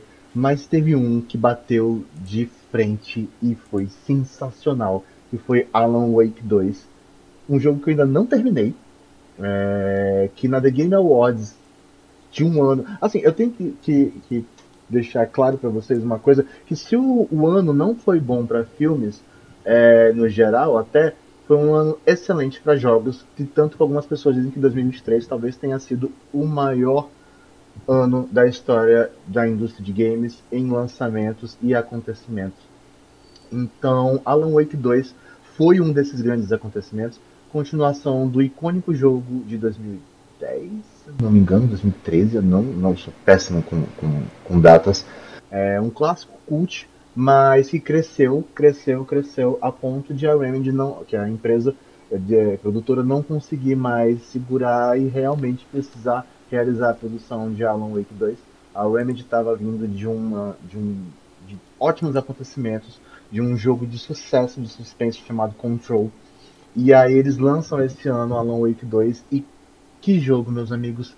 Que imersão de, de terror é Alan Wake. Eu não conseguiria nem dar uma sinopse para vocês que seria de pelo menos 15 minutos, mas é, a, a, ideia de, um, de, uma, de uma história de mistério envolvendo justamente a continuação direta do primeiro jogo, a, a, o escritor Alan Wake tentando fugir do mundo de pesadelos onde ele se enfiou, junto a uma detetive que tenta é, fazer a conexão do mundo das trevas e do mundo real. Você está no controle desses dois personagens, são dois personagens incríveis, com momentos icônicos. Como é bom cada momento desse jogo numa crescente que você fica. Será que ainda vou ser surpreendido? Será que ainda vou ser surpreendido? E você é surpreendido. Dois personagens extremamente bem escritos, extremamente carismáticos. A saga é incrível é, é, é uma mulher negra como detetive do FBI que está numa cidadezinha onde, onde ela não é ameaçada pelas pessoas, ela é ameaçada pelo, pelo horror que existe ali, um horror que não tem nenhuma empatia, não tem nenhum, nenhuma, nenhuma, nenhuma ideia de apreço pela vida humana. É, enquanto o Alan Wake, que é o personagem título, é, ele está ali tentando simplesmente sair da espiral de insanidade que ele precisou se colocar para salvar a vida daqueles que ele amava. Então, jogaço, jogaço. Tem um e, e curiosamente, o grande momento que viralizou desse jogo é um momento musical. É, fizeram um, um, musical dentro desse jogo é, que se compõe ali, para quem está jogando, dura cerca de 20, 30 minutos e é insano porque é extremamente divertido, é extremamente gostoso e você fica, caralho, isso é um jogo de terror, mas tem um musical e ele é maravilhoso. Então, na The Game Awards desse ano, o grande prêmio dos jogos, ele conseguiu dois prêmios, um de melhor narrativa, inclusive, batendo com jogos gigantescos é, como o próprio vencedor de jogo do ano, que foi o Baldur's Gate, mas que não levou a melhor narrativa, perdeu para Alan Wake. Então, para vocês terem uma ideia do quanto esse jogo foi incrível. Eu ainda nem escrevi para ele, pro Boca, porque eu não terminei. Eu tô elogiando esse jogo horrores, assim como o Daniel, é, é, correndo risco com o final, mas eu tenho certeza que eu não vou ser decepcionado pelo final. É, inclusive, estou me dedicando mais, porque eu estava meio que devagar, justamente para apreciar, mas não está dando mais para ficar segurando. Então, os próximos dias eu devo terminar, mas já é para mim o jogo do ano. Eu amava Alan Wake. O primeiro jogo é muito bom, foi uma ideia da Remedy extremamente ousada na época, mas que funcionou muito bem. E esse segundo jogo, com uma nova geração, porque eles pularam o PlayStation 4, eles, eles Alan Wake 2 foi para Xbox 360 é, e agora a continuação sai para PlayStation 5, então é um salto tecnológico absurdo. Então, sensacional. Quem está jogando, quem, quem tem seu PlayStation, seu, seu Xbox, pegue Alan Wake 2. Maravilhoso. E minha segunda menção honrosa é uma série em animação, um anime é, chamado Pluto, que estreou na Netflix ele tem o grande nome de ser uma obra inspirada, inspirada não, ele é a adaptação da obra de mangá do mestre Naoki Uruzawa, que é muito conhecido pelo terror psicológico Monster, que também está na Netflix, se eu não me engano, não é original Netflix, mas está lá para ser assistido. Um dos senins mais famosos da história dos animes, que são histórias para adultos. Então, Monster é um, terror psicológico absurdo, muito bem feito, extremamente envolvente. E Pluto é uma obra extremamente ousada, que o, o Uruzawa ele vai fazer a visão dele do Astro Boy, aquele robozinho infanto-juvenil que muita gente conhece, que é uma história bem simples, mas muito querida por todos, e ele vai criar uma história adulta e ele vai abordar três temas praticamente em Pluto, que é um drama, é uma história extremamente dramática, uma ficção científica que beira o cyberpunk e, do nosso interesse, um slasher. Então, são oito episódios, se eu não me engano, de uma hora cada um. É, sai do padrão de animação japonesa de 25 minutos. É, é um projeto extremamente ousado que está em animação desde 2017 e só foi lançado agora em 2023. Imagino que a Netflix tenha visto o potencial do projeto e colocado dinheiro para ganhar a exclusividade da, da, da distribuição, é, mas que vale muito a pena. Muito a pena. Pluto, resumidamente, conta a história de um universo no futuro onde alguns crimes. Onde a gente tem que lembrar que, que, primeiramente, humanos e robôs são basicamente a mesma coisa nesse mundo, nesse futuro.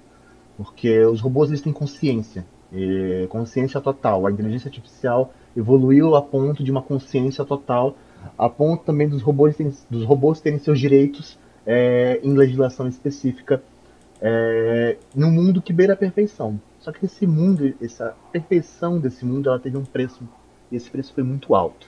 A gente vai descobrindo isso ao longo dos episódios. Quando as coisas ficam muito sombrias, é quando um dos sete robôs mais avançados do mundo tecnologicamente de consciência, é, aparece morto. Então se entende que existe algo muito estranho ali, porque esses robôs deveriam ser imbatíveis.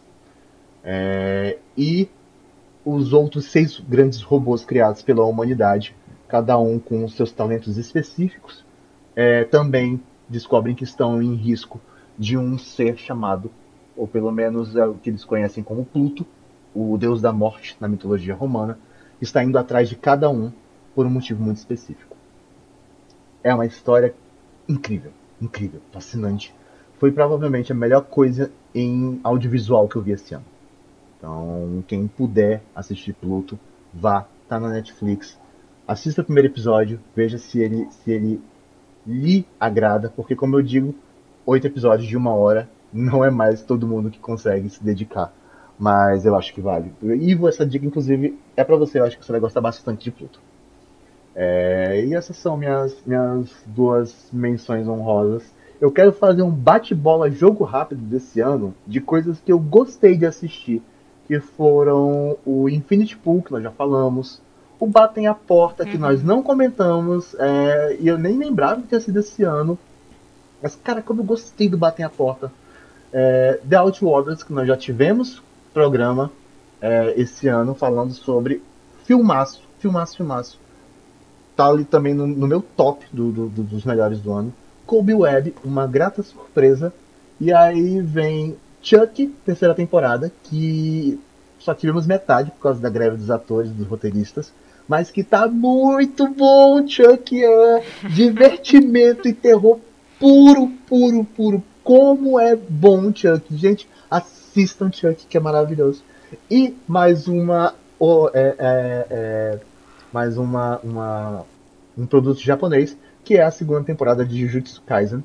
É, que se a primeira temporada foi bastante divertida até, é, mesmo contando uma história de, de terror, um, ali, né? Que é um show, né? É feito pra garotos, então é, é, juvenil divertido. Mas tem uma história de terror bastante pesada em Jujutsu Kaisen. Mas ela tá ali na primeira temporada meio, meio por baixo dos panos, é mais divertimento, ok. A segunda temporada de Jujutsu Kaisen, que é intitulada Incidente em Shibuya, é um absurdo. É chocante, chocante. O que esse autor fez numa obra shonen. Porque os, os shonen ultimamente eles estão meio engessados. Ao mesmo tempo, é, nas formulazinhas né, de se fazer shonen, ao mesmo tempo em que vem Jujutsu Kaisen e faz uma quebra. Assim, é, é, Jujutsu Kaisen é o mais próximo que um, um, mangá tem de, de As Crônicas de Gelo e Fogo. Então, é o que eu posso dizer assim como embora todo mundo seja traumatizado com o final da série, mas os livros são muito. Você tem que gente tem que lembrar que os livros são muito bons. então fica essa referência.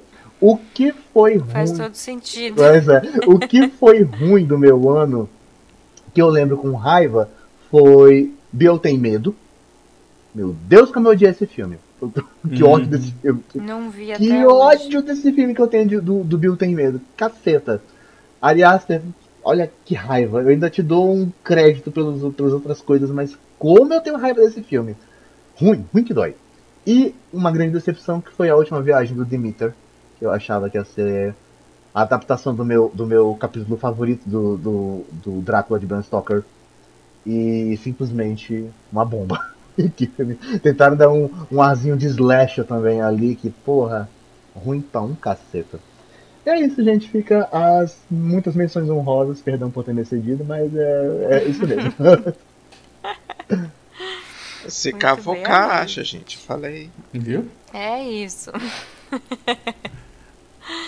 Muito bem, gente.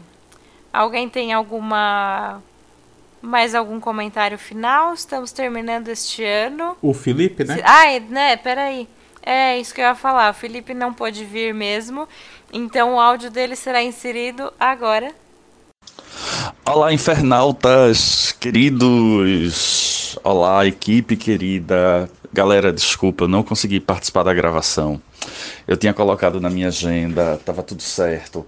Porém, essa semana, ou na verdade a semana né, que acontece a gravação, é, coincidiu com os TCCs da universidade na qual eu trabalho.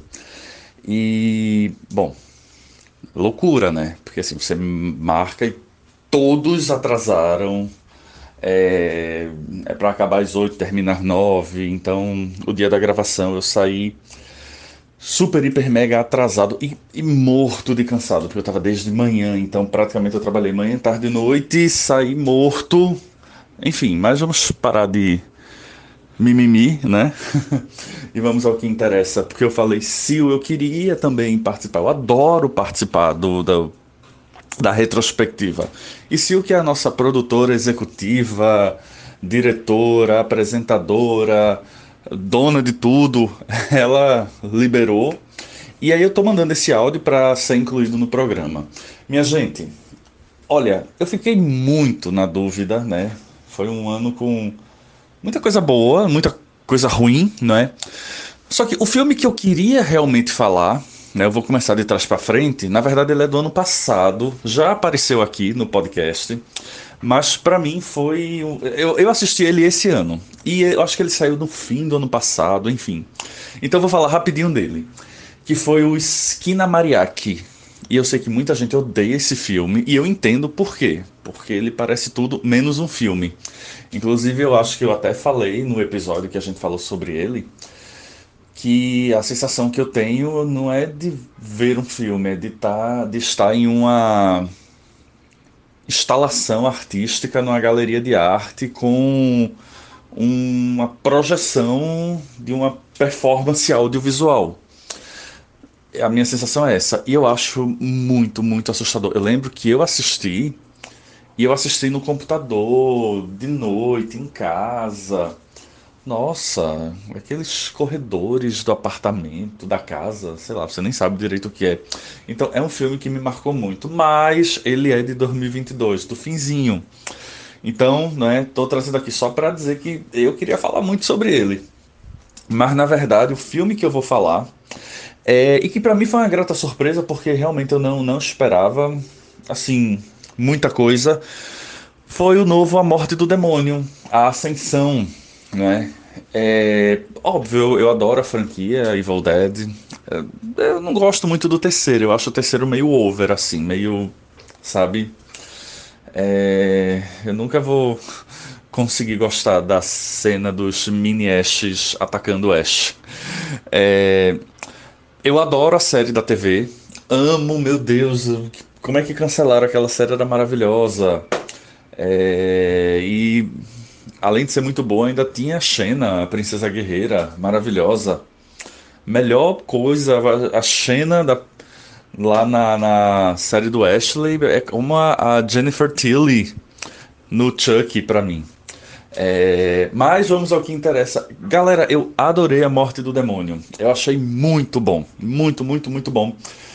Porque, veja, eu não, eu não vou comparar com o primeiro filme, blá blá blá blá, mas eu acho que ele tem uma essência muito próxima do primeiro filme. É, muita gente gosta do remake, eu não gosto do remake. Eu, eu aguento, mas assim. O remake ele me parece uma coisa muito. É, como é que eu posso dizer? Muito industrializado, sabe? É, e ele quer emular um, um, orçamento baixo, mas na verdade ele é um orçamento altíssimo. Mas ele quer emular um baixo orçamento e para mim não funciona. Esse eu gosto, eu acho que ele é muito autêntico. Eu adoro o cenário. Eu acho que já estava na hora de sair lá da, da do Woods, né? Da, da, da selva, selva não, do, do bosque. É... E eu adorei aquele prédio, minha gente, aquele prédio é maravilhoso. Aliás, eu adoro pré... filme que tem prédio velho, com moradores esquisitos. Amo. Dica, inclusive, Delicatesse, anos 90. Lembrei desse, esses dias, esse filme. É prédio esquisito com gente esquisita. Aliás, prédio velho com gente esquisita. Mas voltando ao novo Morto do Demônio, eu gosto dos personagens, eu gosto das situações, eu gosto do gore. É, e eu passei o filme inteiro com aquela ideia de, meu Deus, será que o The Power of Love vai aparecer? E não, e eu vou dar um spoilerzinho, porque tem é uma mãe que tem, é, é, tem os filhos, aí chega a tia, e aí tem uma hora não é, que o, o, as forças do mal dominam lá o irmão, e não sei o que, o irmão tinha brigado com a irmã, a irmã tinha brigado com o irmão, a culpa foi sua, não sei o que, não sei o que.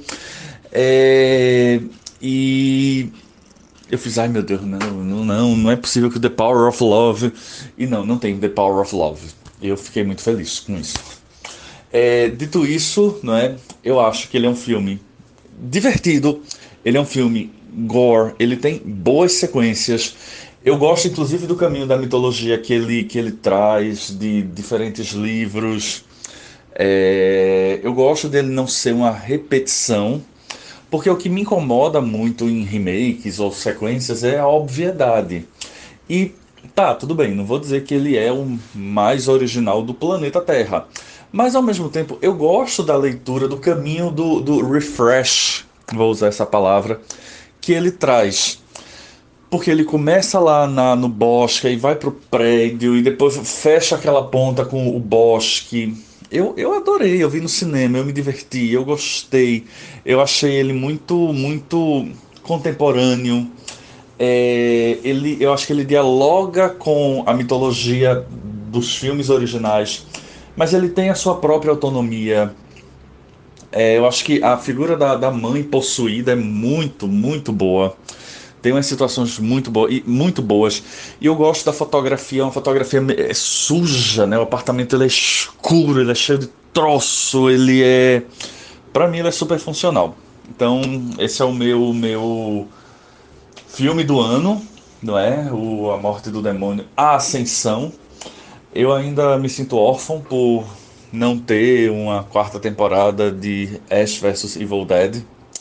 Mas eu gostei, eu achei interessante, eu acho que segue aí como. como Tem umas sequências muito boas, a do elevador, a da cozinha.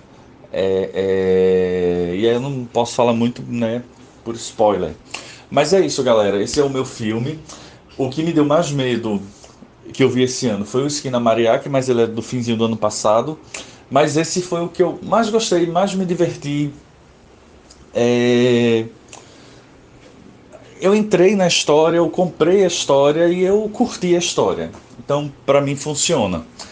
Ah, vai ter um, um, uma nova sequência? De vez em quando fala-se disso, não é? Não sei.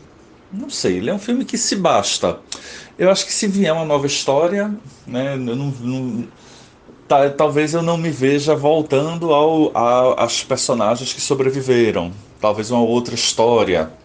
Enfim, vamos aguardar, né? E vamos ver o que é que o, o universo Evil Dead tem a nos oferecer no futuro.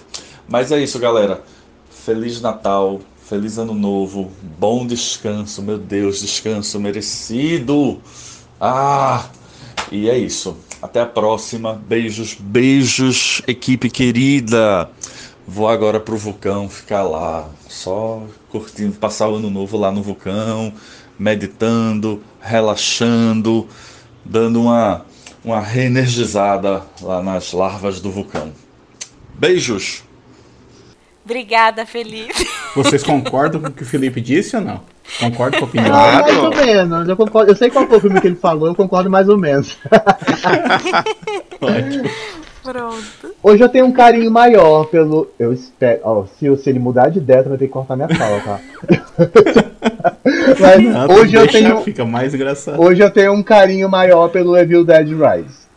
É, eu mantenho o que eu falei sobre ele lá no nosso episódio sobre Evil Dead. É, eu acho que ele é um gore limpinho demais. Eu, eu tenho uns problemas com esse filme. Mas ele é um filme divertido, ele é um filme gostoso de assistir no cinema. Assistir esse filme no cinema foi uma ótima experiência. Mas eu não achei essas Coca-Cola toda, não. Eu só achei um filme ok para esse ano. Hum, eu não. quem, quem eu não sei a opinião foi o Daniel, porque ele não tinha falado. Mas termina aí, é termina aí. Não, é porque eu tentei, assim, né? Eu, eu fui de coração aberto, assim, mas achava algumas coisas interessantes no trailer, mas ele não, o filme não me pegou. Eu achei que ele ficou muito aquém do que ele poderia entregar, assim. Não, não gostei, gente. Assim, eu não, eu não, sei a opinião do Felipe, tô, só, só tô com medo de querer é, bater tá no falando como aqui... ele tem tentado, né? Vira e mexe me chama pra, pra bater, pra duelo, esse negócio eu não quero, não. Pra te jogar no vulcão. É, é me jogar no vulcão, cara. Meu Deus. Mas eu, eu gostei do filme, eu achei que achei divertido também. Assim, no, naquele episódio lá do, do Evil Dead eu falei, né? Que eu não tenho esse carinho todo que vocês têm pelo, pelo Evil Dead, então, pra mim, tipo assim, ah, vai fazer mais uma? Ah, quer fazer, faz, não tem problema. É, então, assim, achei divertido, achei legal mudar o cenário pra, pra, pra aquele prédio e tal, né? Tipo assim, achei que foi, foi uma boa mudança. Agora, tipo assim, a cena inicial e a cena final, elas, tipo, parece que não pertencem ao mesmo filme, sabe? Tipo, não, não faz sentido uhum. aquelas cenas estarem ali. Verdade. Não tem, não tem nada a ver com o resto do filme. Tu até não acredita que a, que a menina passou a noite toda no prédio com tudo aquilo que tá acontecendo e não percebeu que tinha alguma coisa de errado, sabe? E no fim, na manhã seguinte ela fala, ah, tá, então, pois é. é então, assim, mas Vou pra praia. Vindo, é, vou pra, pra lá pra, pro lago. Mas uh, achei divertido também. É, vi no cinema, foi uma, uma boa escolha. Então, por exemplo, é porque aquele negócio, né? Tipo, a gente. Eu procuro. Filme de terror eu procuro priorizar ver no cinema, por mais que às vezes ele já saiu, coisa assim, tipo, Sim. o Thanksgiving é isso. Eu vou uhum. tentar ver esse final de semana no cinema, porque eu acho que se eu for ver em casa, mesmo se ele não. Se ele for. Sei lá, se ele for ruim, talvez ele fique melhor no cinema. Se ele for bom, talvez ele fique melhor também no cinema. Então, esse aí funcionou porque eu vi no cinema também. Então, foi isso. Uhum. Por exemplo, eu tenho medo de ver o Fale Comigo ele não funcionar tão bem quando ele como ele funcionou no cinema para mim. Existe tem, essa possibilidade. Tem essa, essa questão. É, que eu acho que tem filmes que funcionam muito bem, como você citou também. Tento ver os filmes no cinema, mas eu acho que tem, tem filme que às vezes funciona bem no cinema e não funciona. O Evil Dead eu ainda não vi na, na TV. Vou, vou, vou rever de novo aí, ver se eu mudo minha opinião, mas eu acho que não vou mudar não. Uhum. E tá tudo bem, eu te entendo. É. Tá tudo, tudo, bem. tudo bem. Não sei se o Felipe vai te entender, mas eu te entendo. É. Mas aí vocês se entendam, né? Isso, vocês se entendam. Eu não tenho certeza sobre o que o Felipe vai falar, porque ele tinha falado de um filme, daí eu falei, ah, mas esse a gente já comentou ano passado, mas no fim do ano passado, né, eu acho. Ah, ele, mas ele eu não sei se ele né? acabou né? entrando. É. é, que ele chama de esquina mariachi. Pode. Não, agora se tu vai obrigar ele a falar de Evil Dead agora. É, que nós todos comentamos, então tem que comentar também. É, exatamente. Aham. Tudo bem, ele faz uma indicação e a menção honrosa e fica tudo fica certinho. é isso então, gente. É isso. Chega, né? Chega. Obrigado, ouvintes, por mais esse ano. Férias. Não foi o episódio Agora... curto que a gente prometeu. Já teve uma hora, tá com uma hora é. e meia aqui Não, já. Aqui que a gente tá uma hora e meia. É, agora a gente entra num períodozinho de férias, né? Mas em breve a gente tá de volta. Vamos organizar nossas, nossas gravações pro ano que vem. Ver o que a gente quer. Do que a gente quer falar primeiro. Ah não, primeiro é sempre as expectativas, né? Ainda que ela sempre vem, sempre acabem falhando Hum. Inclusive, eu ia falar que o Dark Harvest, que eu acho que a gente falou nas expectativas de 2021, talvez, finalmente saiu. Eu gostei. Oi? Gostei desse. Eu gosto É, eu, eu baixei aqui, mas não assisti ainda. É, eu vi aqui, mas eu não vi ele ainda também, não. É, faz, faz um tempo já que a gente vem falando dele. Mas é isso, um dia acontece, gente. Uhum. Provavelmente acontece. E ouvintes, né, deixem as suas, seus filmes favoritos do ano também nos, nos nossos nos comentários, nas nossas redes sociais, no site, onde vocês preferirem. Queremos saber das suas escolhas de 2023. E obrigada por estarem com a gente esse ano e até ano que vem, gente. É isso aí, feliz ano novo. Obrigado, gente. Tchau, gente. Feliz Natal. Até mais. Feliz ano novo. Tchau.